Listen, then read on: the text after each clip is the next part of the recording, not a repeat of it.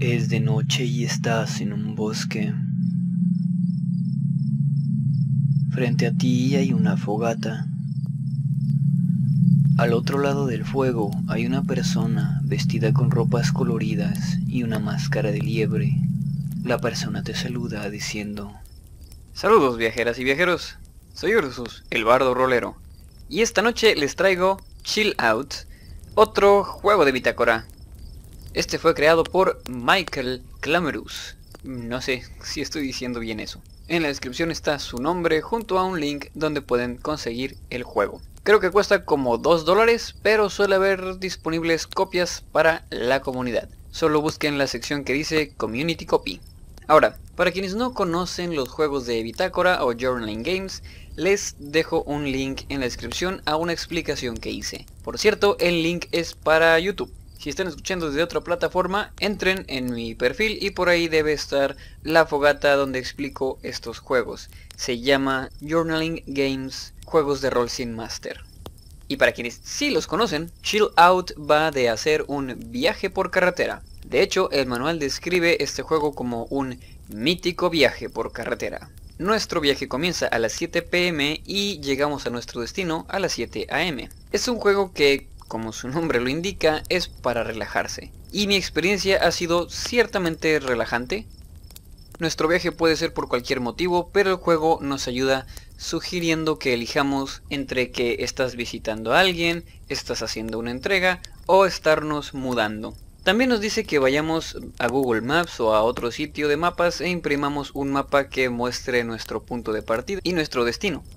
Esto yo no lo hice durante mi jugada, pues no me pareció necesario y además sentí que me iba a enredar mucho si usaba un mapa. Pero hay varios puntos en el juego donde interactúas con el mapa para hacer anotaciones o cambios de ruta, así que si tienen la oportunidad les recomiendo usar un mapa. Ok, para jugar Chill Out necesitamos algo en donde escribir, puede ser en papel o digital, una baraja inglesa sin los jokers y el mapa de nuestro viaje. El juego dice que el viaje que elijamos debería tomar unas 8 horas. Pero en esto me confundí un poco, pues de las 7 pm a las 7 am no son 8 horas. En fin, primero decidimos por qué estamos haciendo nuestro viaje y si llevamos alguna cosa importante que sea digna de mención. Luego barajamos las cartas. Para comenzar hacemos una descripción de nuestra partida de casa y sacamos la primera carta. Cada carta nos irá diciendo cosas o sucesos que nos encontramos por el camino, muy parecido a las mecánicas de The Adventurer, solo que en Chill Out tenemos únicamente un punto de partida y un destino y el viaje es mucho más detallado que en The Adventurer. Entre las cosas que podemos encontrarnos están estaciones de servicio, lugares para comer, parques y anuncios panorámicos.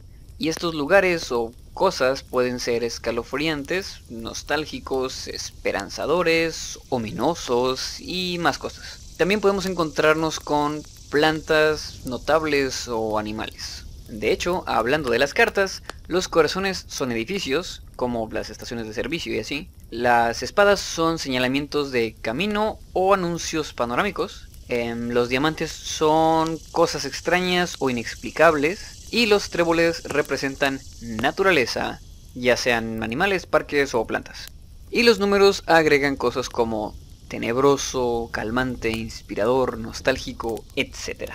Ok, como decía, sacamos la primera carta. Hacemos una entrada en nuestro diario detallando lo que vimos por la carretera.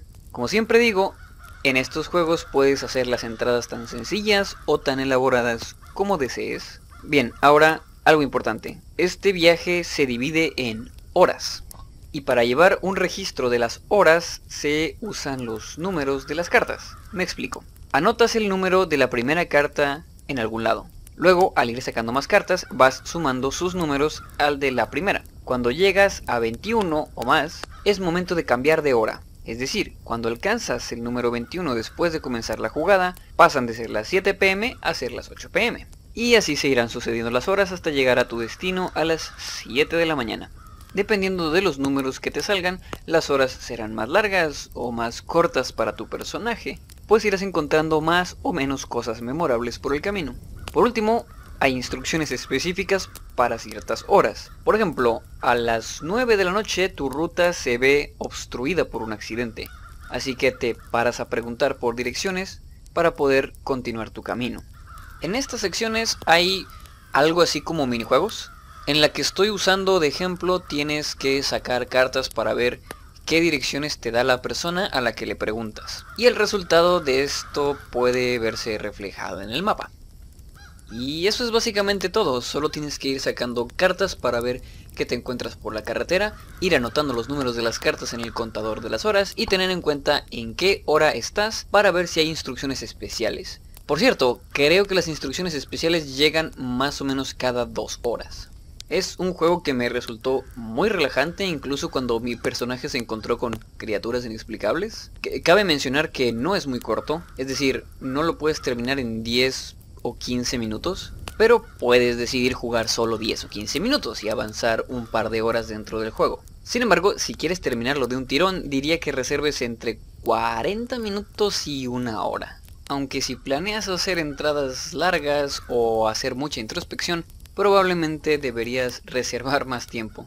Yo suelo terminar jugadas en una sentada, excepto con The Adventure, pero creo que también vendría bien dejar reposar el juego. En especial este, pues puedes encontrarte con cosas nostálgicas o inspiradoras y creo que le vendría bien a la historia pensarnos bien qué son esas cosas. Así nuestro personaje estará más trabajado y su historia será más satisfactoria. También recomiendo jugarlo de noche para entrar en ambiente.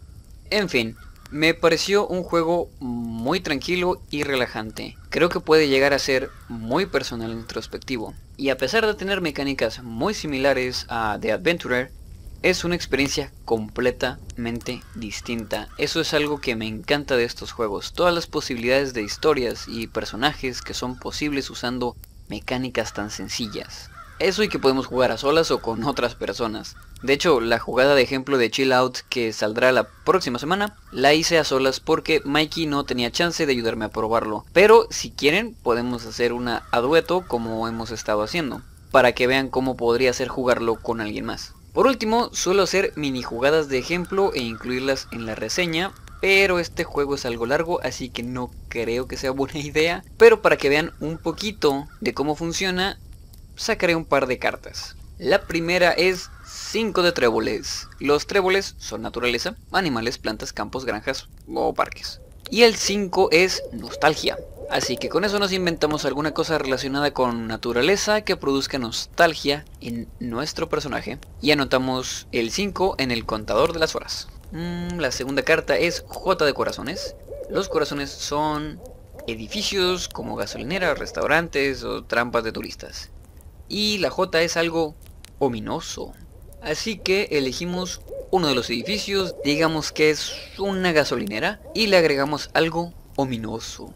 Después sumamos la J a la cuenta de las horas, que nos quedaría en 16.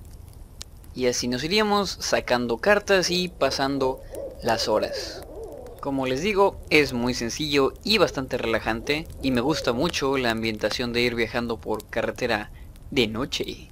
Referencia a Bob Esponja, por cierto. Así que espero que les haya gustado el juego y que tengan la oportunidad de probarlo.